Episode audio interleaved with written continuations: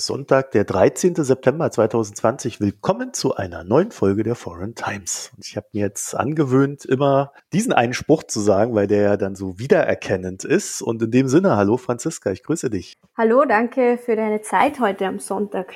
Ja, wir machen ja immer komische Termine. Wir ja, genau. Also Franziska Tschinderle, muss ich natürlich sagen. Äh, wir haben auch schon zweimal, glaube ich, hier eine Aufnahme gemacht, wenn ich mich nicht verzählt habe. Und beim letzten Mal habe ich angekündigt, dass es dann auch noch eine dritte geben wird, weil du nämlich ein Buch geschrieben hast, Franziska. Unterwegs in Albanien. Genau, und das ist ja mittlerweile schon bei dir angekommen. Früher als bei mir, muss man dazu sagen. Das fand ich super. Das habe ich noch nie erlebt, dass die Rezensionsexemplare eher rausgegangen sind. Ja, richtig als sie bei der Autorin gelandet. Es gab aber natürlich einen sehr logischen Grund dafür und der lautet einfach, das wurde hier in Köln gedruckt und du wohnst in Österreich und es dauert halt einfach ein paar Tage. Genau, ich glaube, wenn man das Buch öffnet, also ich habe es jetzt eh da vor mir liegen, steht sogar, dass es zwar nicht in Deutschland gedruckt ist, aber das Verlagshaus Dumont ist in, in Deutschland und gedruckt wird's in Polen. Ja, Polen. Richtig. Ach. Nicht in Köln. Ich dachte ich in Köln. Enttäuschen. Ja, naja, schade. Aber fast.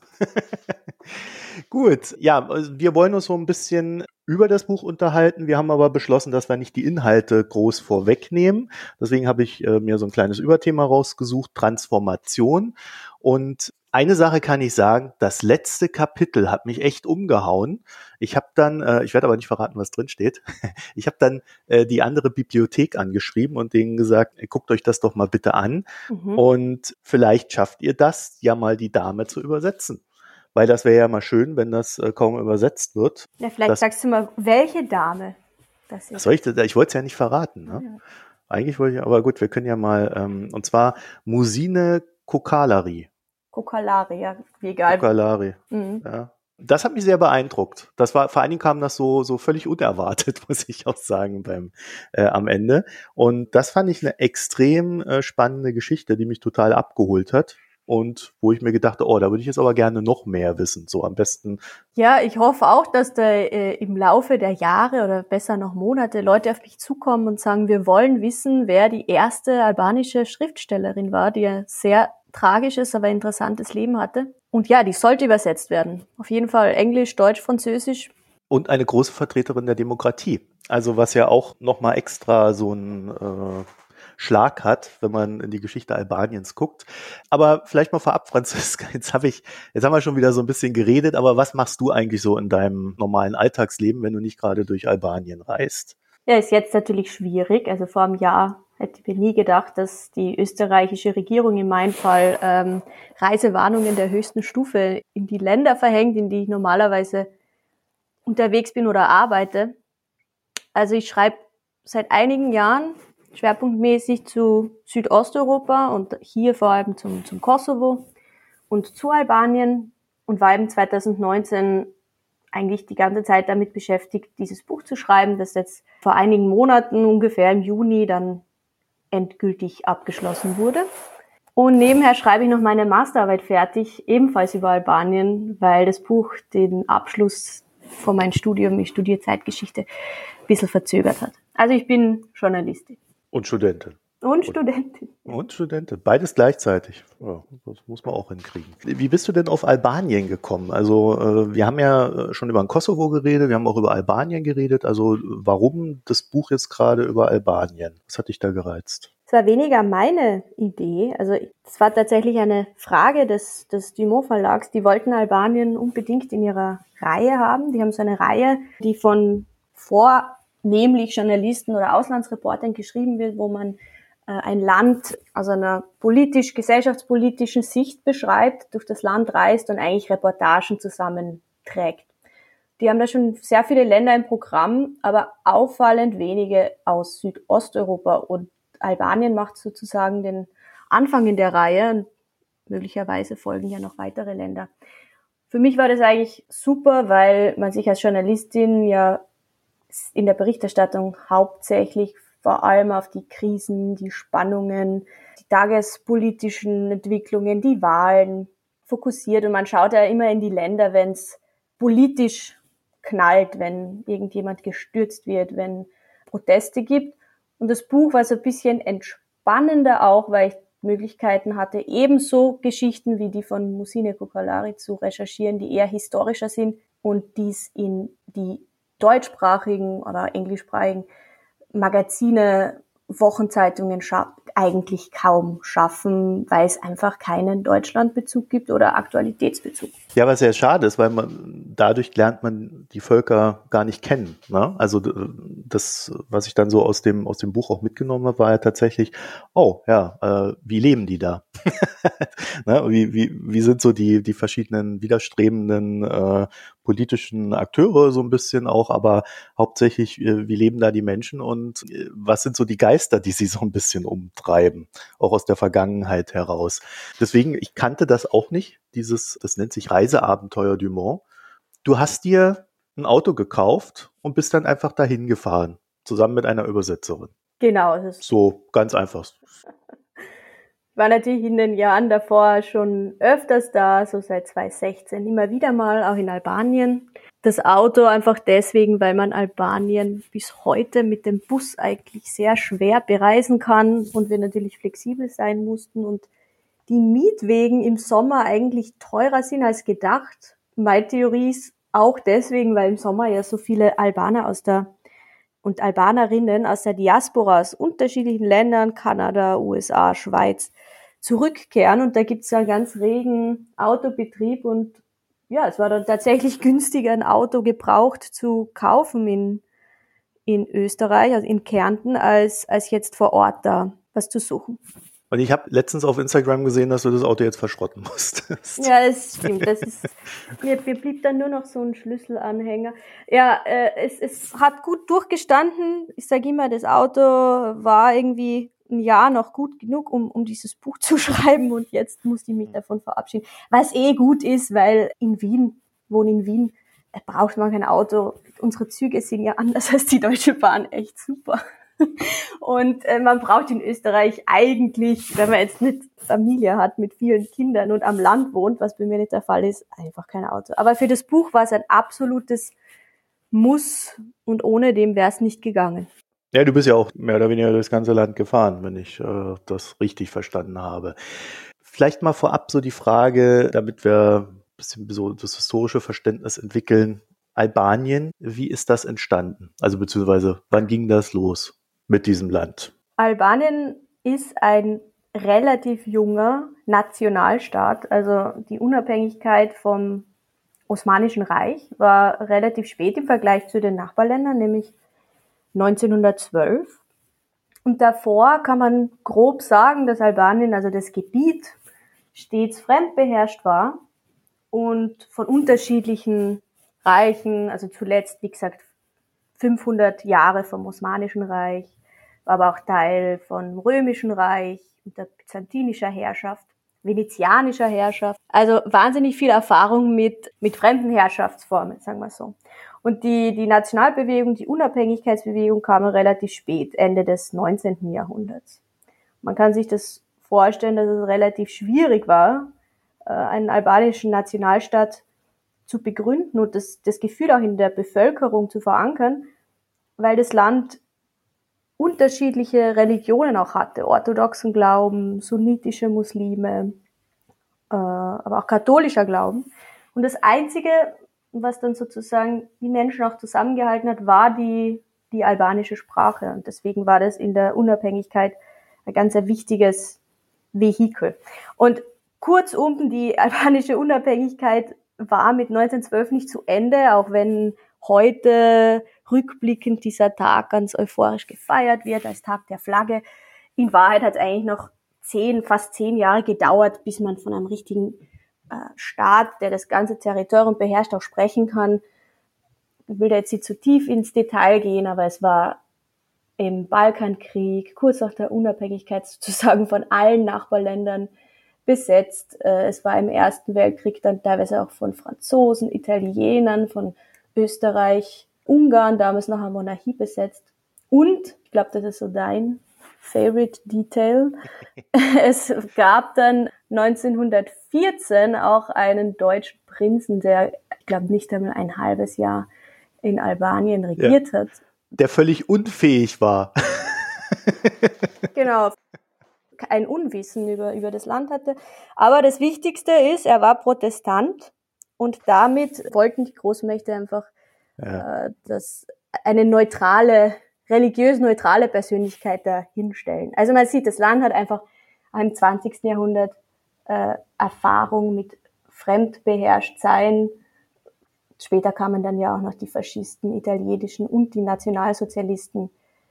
Dementsprechend ist der Staat, wie wir ihn heute kennen, als de facto Demokratie und eigenständig eine relativ junge Erscheinung, wenn man die letzten Jahrhunderte zurückblickt. Albanien galt ja lange Zeit so als ja, also, naja, würde man heute sagen, Nordkorea Europas. Also die äh, sind ja während der Sowjetzeit äh, doch sehr stark, ja, haben die sich eingekesselt in sich selber, haben sich ja dann auch von den, von den Sowjets äh, dann noch geschafft abzukapseln, dann eher so diese Freundschaft mit, mit China gepflegt. Also da, da steckt ja wirklich alles drin, wenn man das so ein bisschen historisch betrachtet. Ne? Also die, die, die ganzen Wirren und äh, der Zeit, der damaligen wie auch der vorherigen, spiegelt sich in diesem Land wieder. Und dann am Ende kann man dann doch sagen, äh, steht da ein Land mit einer Demokratie und naja, hat eine Menge zu verarbeiten, oder?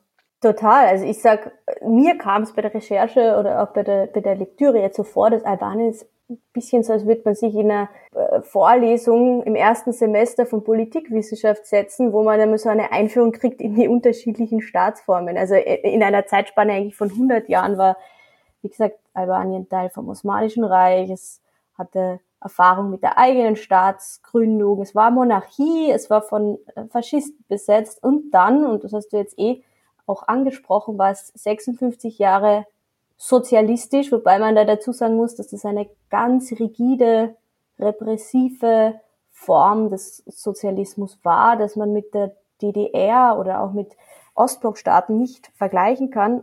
Und Nordkorea Europas klingt, lachen manche irgendwie rückblickend, aber es ist leider wahr. Es ist, es ist, es ist so.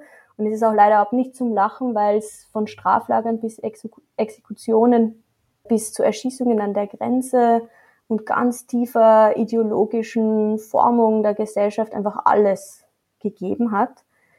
Und genau, insofern ist die Demokratie eine sehr, sehr äh, junge Erscheinung, die es erst eigentlich seit 30 Jahren gibt und nichts hat Albanien so radikal verändert, geformt also radikal kontrolliert wie diese sozialistische Diktatur unter Enver Hoxha. Der auch immer noch sehr präsent ist. Ne? Also sie sind den Geist des großen Herren nicht losgeworden. Genau, also Hoxha wird heute anders jetzt vielleicht als in anderen ehemals kommunistischen Staaten. Es gibt kaum, ist mir zumindest kaum begegnet, Hoxha-Nostalgie. Zurück in diese Zeit will eigentlich kaum jemand, nicht einmal die, die damals profitiert haben, weil sie vielleicht einen Job als Fabrikarbeiter hatten oder in den Behörden oder gearbeitet haben. Mhm. Die Repression war doch so präsent und dass das kaum jemand möchte. Präsent ist Hodger zweierlei durch die Architektur, die er hinterlassen hat. Die kann man jetzt irgendwie extrem hässlich oder sehr interessant finden. Es reicht von Bunkern über eine Pyramide, die mitten in Tirana steht und die drei Jahre nach seinem Tod errichtet wurden. Unterirdische Bunker, die man jetzt besuchen kann. Und man begegnet Roger im Gespräch mit Menschen eigentlich fast überall, weil er die Gesellschaft tatsächlich in zwei Blöcke geteilt hat, in gute Familien mit guter Biografie unter Anführungszeichen und jene mit schlechter Biografie. Und das hat so tiefe Traumata und auch unaufgearbeitete Narben hinterlassen, dass man das bis heute spürt. Hm. Aber es wird auch nicht aufgeklärt, ne? Also man, man macht quasi nicht diesen großen gesellschaftlichen psychologischen Prozess, um das zu bewältigen. Ja, also würde würd ich, würd ich so sagen, ja, anders als in der DDR. Ich meine, Deutschland wurde jetzt auch nicht alles richtig gemacht, aber doch anders als dort gab es kaum eine Auseinandersetzung mit der Roger Diktatur. Was schade ist, weil ja die Aufarbeitung der Vergangenheit immer auch Demokratie an sich fördert, weil es ja dadurch Auseinandersetzungen über, über Recht und Unrecht gibt, über Täter und Opfer. Und die gibt's bis heute kaum. Beispiel Mauertote, kannst du mir bestimmt besser erzählen als ich dir, wird in Deutschland, glaube ich, schon bis heute verhandelt, dieses Thema der Mauertoten. In Albanien gab es um deutlich mehr Menschen, die gestorben sind bei der Flucht, versuchten Flucht, geschätzte 1000. Und bis 1990 gab es Erschießungsbefehle an der Grenze, oder man hat darüber diskutiert. Und das wird kaum verhandelt. Ebenso die Akten aus jener Zeit. In Deutschland kannst du, wenn du möchtest, oder ich als Journalistin mir Akten anfordern, das, das Repressionssystem studieren. Und in Albanien gab es bis 2015 Diskussionen zwischen den Großparteien, ob Akten geöffnet werden sollen, wo wir wieder bei Musine Kokalari sind, die Schriftstellerin, die so äh, verfolgt wurde von den Kommunisten. Deren Akt, der, den ich fürs Buch eingesehen habe, hat ungefähr 1000 Seiten und wurde jahrelang unter Verschluss gehalten. Wahnsinn. Das heißt, du hast dann auch das Glück gehabt, dass das äh, vor kurzem dann erst freigegeben wurde? Genau, es wurde, kann, ich habe gerade das exakte Jahr nicht im Kopf, vor wenigen Jahren geöffnet ja. zu ihrem 100-jährigen Geburtstag. Das war kurz nachschauen, wann sie Geburtstag hat.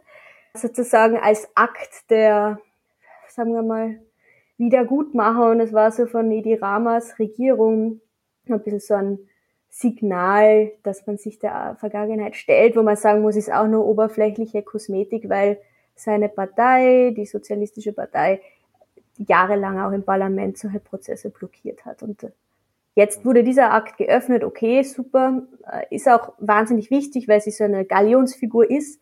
Aber es geht ja eben auch um jene Menschen, die keinen großen Namen haben und deren Familie einfach wissen wollen, was passiert ist. Ja, also zum Vergleich, ich habe hier ein Buch, ich sehe es gerade nicht, äh, ich immer, wenn ich ein Buch suche, sehe ich es gerade nicht in meiner Schrankwand hier. Da ist jede einzelne Mauertote drin, mit Bild, sofern vorhanden, und mit Geschichte. Also DDR-Mauertote. Und wenn du das durchblätterst, macht das was mit dir. Gerade wenn du dann auch so eine äh, Diskussion, die ja immer sehr abstrakt sind, wie nennt man die DDR, Unrechtsstaat, Diktatur, wie auch immer, und dann während solcher Diskussionen da auch einfach mal reinblätterst, um auch diesen menschlichen Aspekt wieder reinzubringen, nicht nur den theoretisch äh, statistischen. Das ist schon sehr wichtig, finde ich. Ja, also in dem, insofern ist es eigentlich schade, dass äh, das dann in Albanien nicht aufgearbeitet wird, weil das halt äh, auch der Zivilbevölkerung äh, gegenüber der Regierung sicherlich das ein oder andere Mal helfen würde wollen wir uns vielleicht den, naja, ich weiß jetzt auch nicht unbedingt, ob es erfreulicher ist, erfreulicher als jedenfalls das Thema Mauertote. Also wir, wir wollen ja so ein bisschen über den Transformationsprozess sprechen und äh, mir ist halt aufgefallen, so, äh, dass sich eigentlich so auch das komplette Buch durchzieht, wenn man so diese Geschichten so ein bisschen äh, äh, vergleicht. Es gibt auch jetzt in der Demokratie und in der Freiheit gibt es so dieses Ding, es gibt Gewinner und es gibt Verlierer, aber es gibt zwischen diesen Gewinnern und Verlierern eine sehr große Spanne.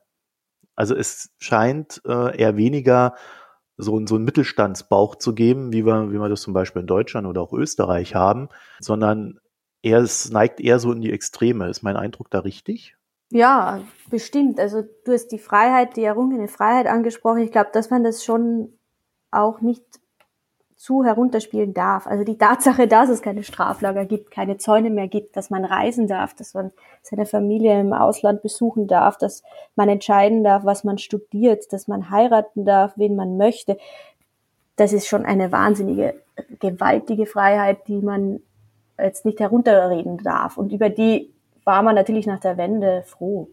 Die wirtschaftliche Spaltung, also dass es Menschen gab, die nach der Wende Unternehmen aufgebaut haben, vielleicht auch bis heute auf illegale Weise reich geworden sind.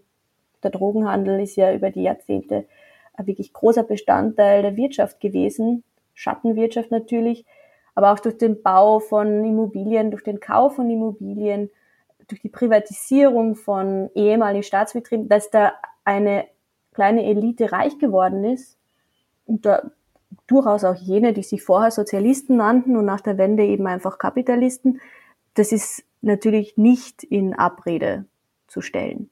Mhm. Generell gab es nach der Wende so eine, sagen wir mal, ultra 180 Grad Kehrtwende, wo so etwas wie Privatbesitz plötzlich wieder zugelassen war, wo man überhaupt ein Unternehmen gründen, gründen durfte, wo plötzlich Geld, also etwas, das unter Hortscher kaum eine Rolle gespielt hat, Gehälter, äh, Steuern eine, eine Rolle gespielt haben.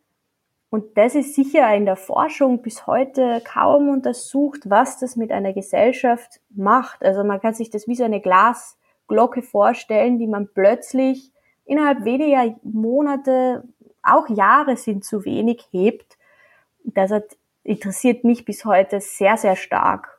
Das muss man ja lernen, wie man, äh, wie man damit umgeht dann, äh, wenn man plötzlich diese ganzen Sachen machen kann. Also da sind ja Fehler, gehören ja dann quasi zum Geschäft. Die gab es ja, 1997 gab es den, das ist etwas, das man bis heute über Albanien oft weiß, auch wenn man vielleicht wenig über das Land kennt, den Lotterieaufstand. Da hatten Menschen nach der Wende in ähm, ja, Pyramidenspiele investiert, die sich als sehr risikoreich und auch betrügerisch herausgestellt haben.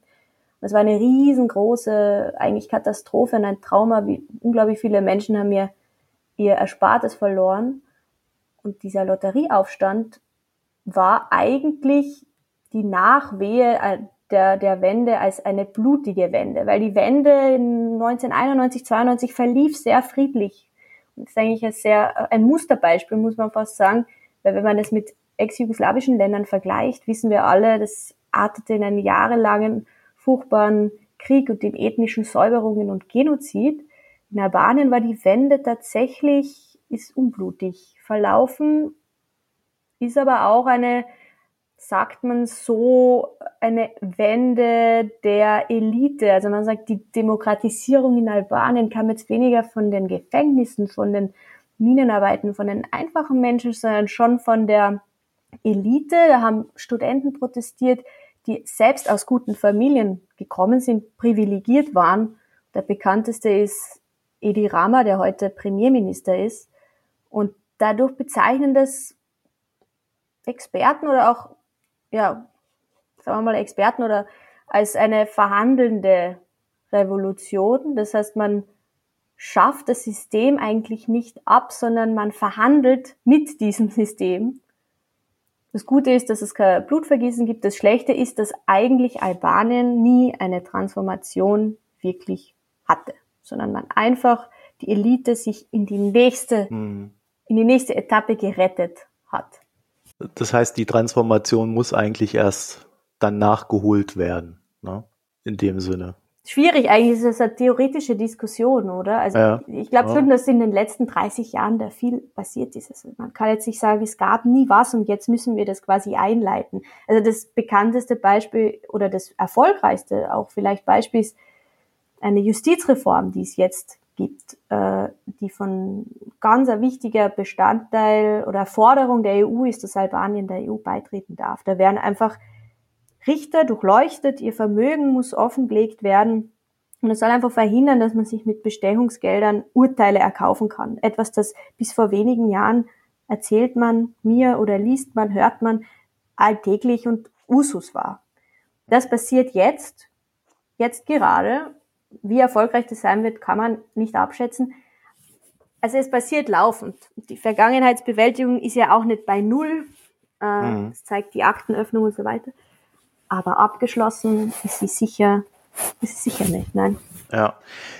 Wovon lebt denn der normale Albaner? Wie ist das Einkommen? Weil ich habe ich hab sehr oft bei dir gelesen in diesem Buch Selbstversorger. Mhm. das war, also ich glaube, wenn, wenn man, wenn man mal das, das Wort an sich da suchen würde, das, das wäre schon erstaunlich oft. Mhm. Aber äh, die, die, die können sich ja nicht alle selbst versorgen, äh, sondern äh, es muss ja noch andere Geschäftsmodelle geben, äh, mit denen man leben kann, oder? Genau, also Dienstleistungssektor und Tourismus. Aber zum Selbstversorger Albanien ist ja, obwohl du in der Propaganda der Sozialisten in der Diktatur die ganze Zeit findest, dass die, die Diktatur des Proletariats und dass die die herrschende Klasse ist der Arbeiter, das ist ja alles statistisch gesehen ein totaler Murks. Mhm. Also nur ein Beispiel, als die Kommunisten sich äh, an die Macht kamen nach dem Zweiten Weltkrieg, gab es rund 80 Prozent der Menschen arbeiteten in der, in der Landwirtschaft. Und dieses Proletariat, von dem da gesprochen wurde, die Arbeiter, die gab es de facto gar nicht, Es konnten ein großer Teil der Bevölkerung konnte nicht lesen und schreiben. Wie sollen sich da auch ideologische Schriften verteilen? Also, dass die Kommunisten an die Macht kamen in einem Agrarland, in dem es eigentlich kaum jemand lesen und schreiben konnte und die herrschende Klasse Großgrundbesitzer waren, ist bis heute eigentlich ein, ein, ein Wunder, muss man fast sagen. Ja, wo, wobei, wobei es ja immer Arbeiter- und Bauernstaat hieß, ne? bei der, in der DDR zum Beispiel. Also das, die Bauern waren schon mit inkludiert. Genau, in Albanien auch, wobei man sagen muss, äh, dass auch mit denen wahnsinnig schlecht äh, umgegangen wurde. Also allein das Beispiel, dass man irgendwie nicht einmal, es gab keine Bauernmärkte zum Beispiel. Man durfte das, was man erwirtschaftet, nicht verkaufen und teilweise auch nicht einmal selbst Vieh und, äh, besitzen. Und dadurch entstand natürlich ein wahnsinniger Mangel an Essen und eine wahnsinnige Not. Unter Hoxha war Albanien das rück, ähm, entwickelste und auch ärmste Land Europas. Aber jetzt in, in die Gegenwart, heute ist es nach wie vor so, dass ein, die Hälfte der Erwerbstätigen, Hälfte der Bevölkerung eigentlich von der Landwirtschaft lebt. Und Selbstversorger heißt einfach, dass sie jetzt nicht einen riesigen Hof haben und, und, und jetzt zum Beispiel, weiß nicht, zig Hektar bewirtschaften und das verkaufen, sondern tatsächlich auch davon, von, von Schafen oder von von, ähm, von Gemüse selbst leben und das teilweise auch auf Märkten verkaufen, aber Selbstversorger sind. Die Hälfte der Bevölkerung lebt von der Landwirtschaft. Was ein irre hoher Anteil ist. Ne? Also das heißt, es gibt dort eigentlich wenig Wirtschaftszweige, die wirklich so richtig prosperieren und in die die Leute hinein können. Und äh, ich glaube, eine der äh, logischen Folgen daraus ist dann, dass es ein, ja, eine sehr starke Diaspora gibt, hm. die in verschiedene Länder hin auswandert und dann ja einfach Geld nach Hause schickt. Ja? Richtig. Ich glaube auch, dass sich die AlbanerInnen, so nach der Wende waren es dann vor allem Männer, die als Gastarbeiter nach Griechenland und Italien gegangen sind, auch sehr stark adaptieren mussten. Also ich habe für dieses Buch Menschen getroffen, die waren im Sozialismus, haben die auf einer Kolchose gearbeitet und vielleicht Melonen geerntet oder andere Früchte. Nach der Wende waren sie Taxifahrer in Griechenland, zurück in Albanien haben sie vielleicht ein, ein kleines Restaurant aufgebaut oder ein Reiseunternehmen, ein Reisebus. Also man begegnet so in den Interviews ganz unterschiedlichen Berufsbiografien auch. Aber die Gastarbeiter waren bis zur Wirtschaftskrise und Finanzkrise ein ganz, ganz wichtiger Bestandteil der Wirtschaft. Das ist anders als im Kosovo mit der Finanzkrise eben dann auch eingebrochen und viele kehrten dann aus Griechenland und Italien zurück, weil es schlichtweg keine Jobs mehr gab, weil es einfach eine große Not gab. Innerhalb, Im Kosovo war das deswegen anders, weil die Diaspora vor allem in ja, die Schweiz ging, auch Österreich, Deutschland ging und da leichter war. Bis heute schickt die Diaspora mehr Geld in den Kosovo als nach Albanien, ist aber auch in Albanien noch immer sehr wichtig, vor allem für den Tourismus. Und da sind wir jetzt beim letzten Thema. Ein ganz großer Teil fällt heute auch auf Dienstleistungen und den Tourismus und der gilt auch so ein bisschen als der Wirtschaftszweig der Zukunft. Was natürlich, also man muss ja sagen, du hast ja das Buch vor Corona recherchiert. Ich glaube, wenn man da jetzt äh, drauf gucken würde, wird es da jetzt auch noch mal ein bisschen anders aussehen. Ne? Also die, ja, die hat das richtig hart getroffen jetzt wahrscheinlich. Absolut. Es hat sie ja nicht nur im Tourismus hart getroffen, sondern auch in äh, Textilfabriken. Ein Großteil der äh, ohnehin sehr kleinen Exporte Albaniens, weil Albanien importiert mehr als es exportiert, ähm, geht nach Italien. Großteil geht in die EU und von diesem Anteil ein gewaltiger Teil nach Italien.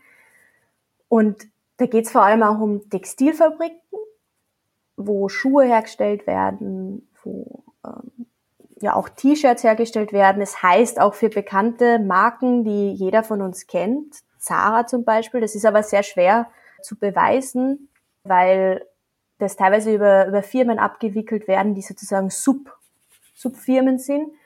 Sehr schwer das zu beweisen, aber es gibt das Gerücht. Und in der Corona-Krise ist natürlich auch all das ähm, zum Erliegen gekommen. in Fabriken in Zeiten von Corona arbeiten genauso schwierig wie in Callcentern und Italien wurde ja von Corona ähm, überproportional stark getroffen. Das heißt, wir sehen diese, die Auswirkungen von Corona natürlich nicht nur, dass jetzt die, das nicht, vielleicht ungefähr 100.000 Deutschen nicht nach Albanien reisen können, sondern natürlich auch in der, in der Industrie. Du hast es schon angedeutet vorhin. Es gibt da so eine Justizreform. Und wenn man Justizreform machen muss, um mal zu gucken, ob da äh, vielleicht das ein oder andere Urteil gekauft wurde, dann, dann liegt ja der Verdacht nahe, dass eine gewisse Korruption herrscht ja. im Land. Und vielleicht nicht nur im Justizsystem. Ne?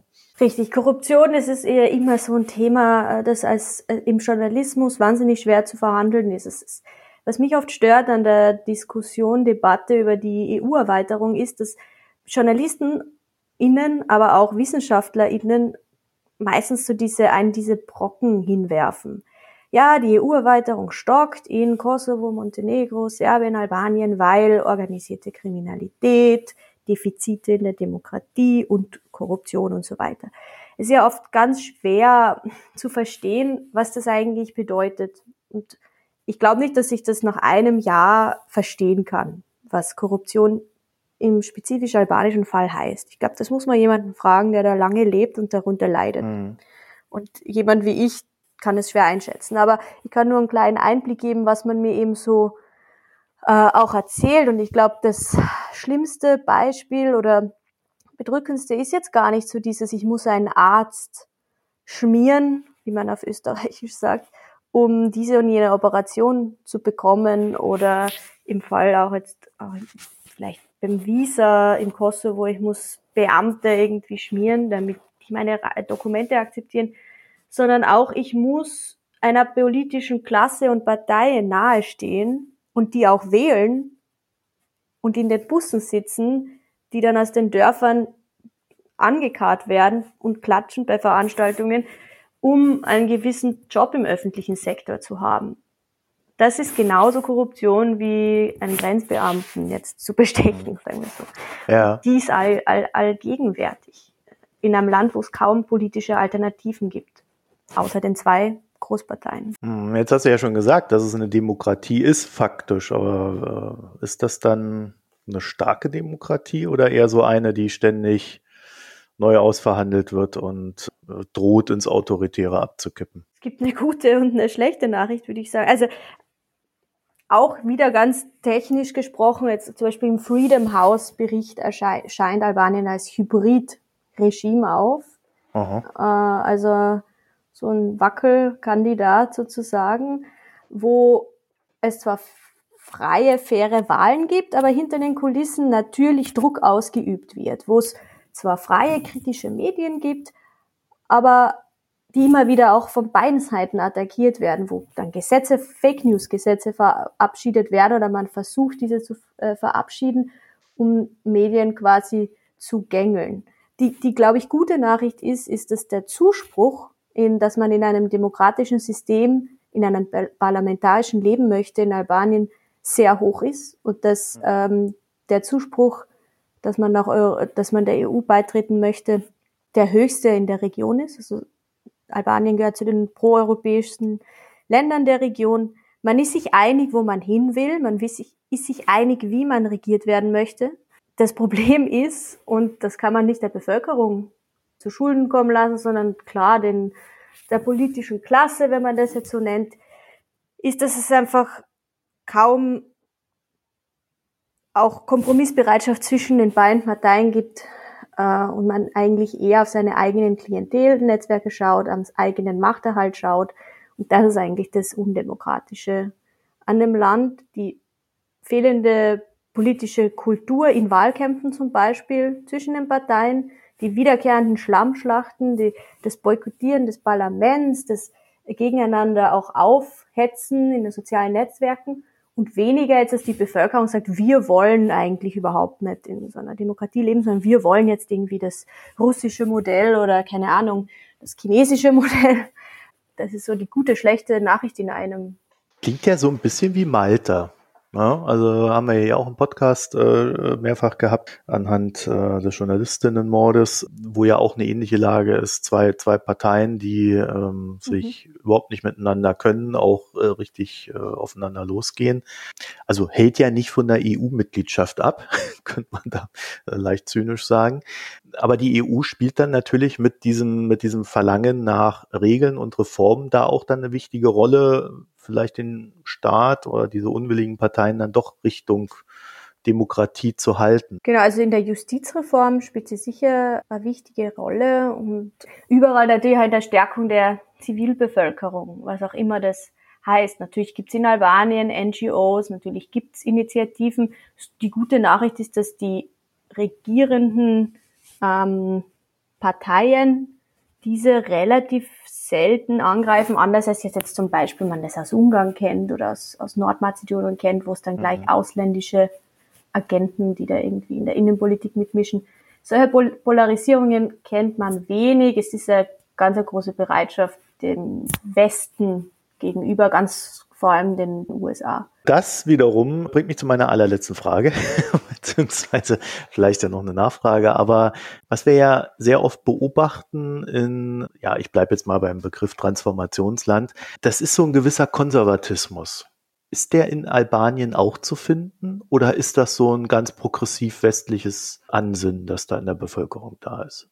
Ich glaube, das Wichtigste, das man da mal wissen muss, das hat, dafür habe ich auch einige Jahre gebraucht, ist, dass diese Schlagwörter links, rechts, bürgerlich, konservativ, liberal, progressiv in diesen Ländern eigentlich kaum funktionieren. Mhm. Das kann man jetzt äh, sch schlecht finden, weil man in solchen Kategorien sich leichter zurechtfindet in einer, in einer Debatte, oder man kann es sehr erfrischend finden. Also ich, ich, für mich ist schon beides begegnet. Äh, deswegen ist es auch wahnsinnig schwer, diese Frage, wie konservativ ist diese Bevölkerung, zu beantworten. ich glaube, es ist auch ähm, unmöglich, weil Hoxha hat ja ein linkes, unter Anführungszeichen, System aufgebaut. Wenn man aber ganz genau hinschaut, war die Hoxha-Diktatur also aus unserem jetzigen Blick vielleicht wahnsinnig konservativ. Da wurde irgendwie gegen die Rocker und die, die, die Popmusik gewettert und gegen Jeans und gegen westliche Einflüsse da wurde auch eine gewisse Bürgerlichkeit ähm, in der Hinsicht propagiert. Die, Familie ist wichtig und die Kinder sind wichtig. Mhm. Da ging man eigentlich, Hippies hat es da eh kaum gegeben, aber man hätte sie auf jeden Fall nicht geduldet. Und heute ist es genauso schwierig, eine Antwort darauf zu finden, weil man ist zum Beispiel, ich habe ein LGBT-Kapitel drin äh, zur Frage, man ist da weiter politisch als andere Länder der Region ich würde zum Beispiel das vergleichen mit Kroatien und die sind auch Teil der EU oder auch Serbien, wo die Angriffe auf Regenbogenparaden massiver waren als in Albanien. Und es ist interessant, weil warum ist das so? Und darauf eine Antwort zu finden ist schwierig. Ich würde sagen, kurzum, die politische Elite versucht sich natürlich, also die Parteien versuchen sich natürlich zu, zu arrangieren, weil beim EU-Beitritt äh, wird es jetzt ungern gesehen, dass man da jetzt diskriminierende Gesetze verabschiedet. Ja, es gibt Antidiskriminierungsschutz. Nein, es gibt keine Ehe für alle. Ich würde fast sagen, also mir wurde das so erklärt, auch von offen schwul lesbischen Jugendlichen, dass, dass die Angst vor Repression und Zurückweisung weniger der, der Staat, die Polizei ist, als die eigene Familie. Mhm. Und hier herrscht natürlich ein sehr traditionell, oft nicht überall, aber meist ein sehr traditionelles Bild, das, letzter Satz, aus meiner Sicht weniger mit der Religion zu tun hat. Also in Kroatien, in Serbien wird die Repression von sexuellen Minderheiten ganz stark religiös konnotiert. Also der Familienbegriff ist da ganz stark auch katholisch oder orthodox geprägt. Da reinigen serbische orthodoxe Priester die Straßen nach Regenbogenparaden oder so, solche Bilder sieht man da. Und die islamische Community oder die Muslime in Albanien sind eigentlich so gar nicht die Gegner der LGBT-Bewegung, sagen sie selbst, sondern die halten sich eigentlich relativ zurück. Sind natürlich nicht in favor, aber sind jetzt nicht die, vor denen Menschen bei einem Outing eher Angst haben. Es ist die Angst von der Familie, mhm. nicht akzeptiert zu werden und da herrscht ein sehr traditionelles Bild. Das ist ganz interessant. Äh, Im Oman ist ja zum Beispiel so, dass du als Frau äh, dich dort nicht verschleiern musst, also vom Staat her, ja, aber äh, die Familien dann eben auch diesen Druck ausüben, dass die Frau sich verschleiert. Deswegen, es gibt dann zwar Unverschleierte, aber die sind da nicht so häufig.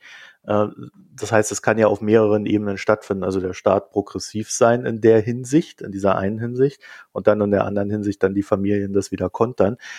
Was ich in deinem Buch gelernt habe, das hat mich ja sehr erstaunt, richtig progressiv sind sie ja im, im Sinne von Religion, weil die spielt äh, zwar für den Einzelnen vielleicht eine Rolle, aber es wird überhaupt nicht so richtig ernst genommen im Sinne von, es ist mir jetzt wichtig, dass äh, mir gegenüber äh, ein Katholik sitzt, wenn ich ein Katholik bin, oder ein Moslem, wenn ich ein Moslem bin, sondern da, da macht halt jeder so sein Ding. Zumindest hatte ich so den Eindruck. Ist das richtig?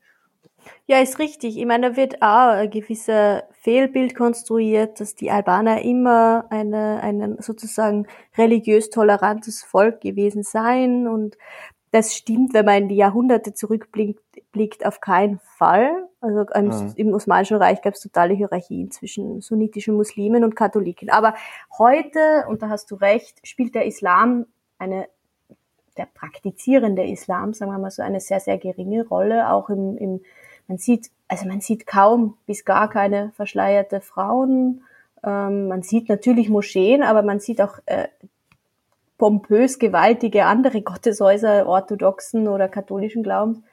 Und die orthodoxe Kirche inmitten von Tirana ist größer als die die Moschee, die es jetzt gibt. Jetzt entsteht eine noch größere Moschee. Also man sieht, es gab dann nach der Wende also ein bisschen immer höher, ja. immer weiter. Vielleicht ganz kurz, immer dann, wenn irgendwo eine noch größere Moschee gebaut wird, ist Herr Erdogan nicht sehr weit und finanziert sie. also scheint da so ein gewisses Bedürfnis zu haben. Ja, also das heißt, wir können die Frage nicht wirklich beantworten, ne? Die Frage des Konservativismus? Ja, ist es ein konservatives Land, ist es ein progressives Land, ist es ein wilder Mischmasch? Richtig, also es ist, es ist insofern, okay, vielleicht kann man es so beantworten, es ist insofern progressiv, indem es eigentlich ethnische, religiöse, territoriale Konflikte kaum gibt, während es ja in den anderen Ländern der Region die größten Hindernisse in der Staatswerdung und auch in der Beitritt der EU sind. Definitiv. Da leben Katholiken, eben Orthodoxen in Mischehen, feiern gemeinsam Feste. Die, das ist tatsächlich so. Aber das soll natürlich nicht darüber hinaustäuschen, dass die Bevölkerung dennoch gespalten und polarisiert ist, aber eher in politische zu Lager, die wieder mit der kommunistischen Vergangenheit zu tun haben, in jene, die damals an der Macht waren und sozusagen exekutiert haben und jene, die Opfer waren. Es schreibt sich bis heute fort.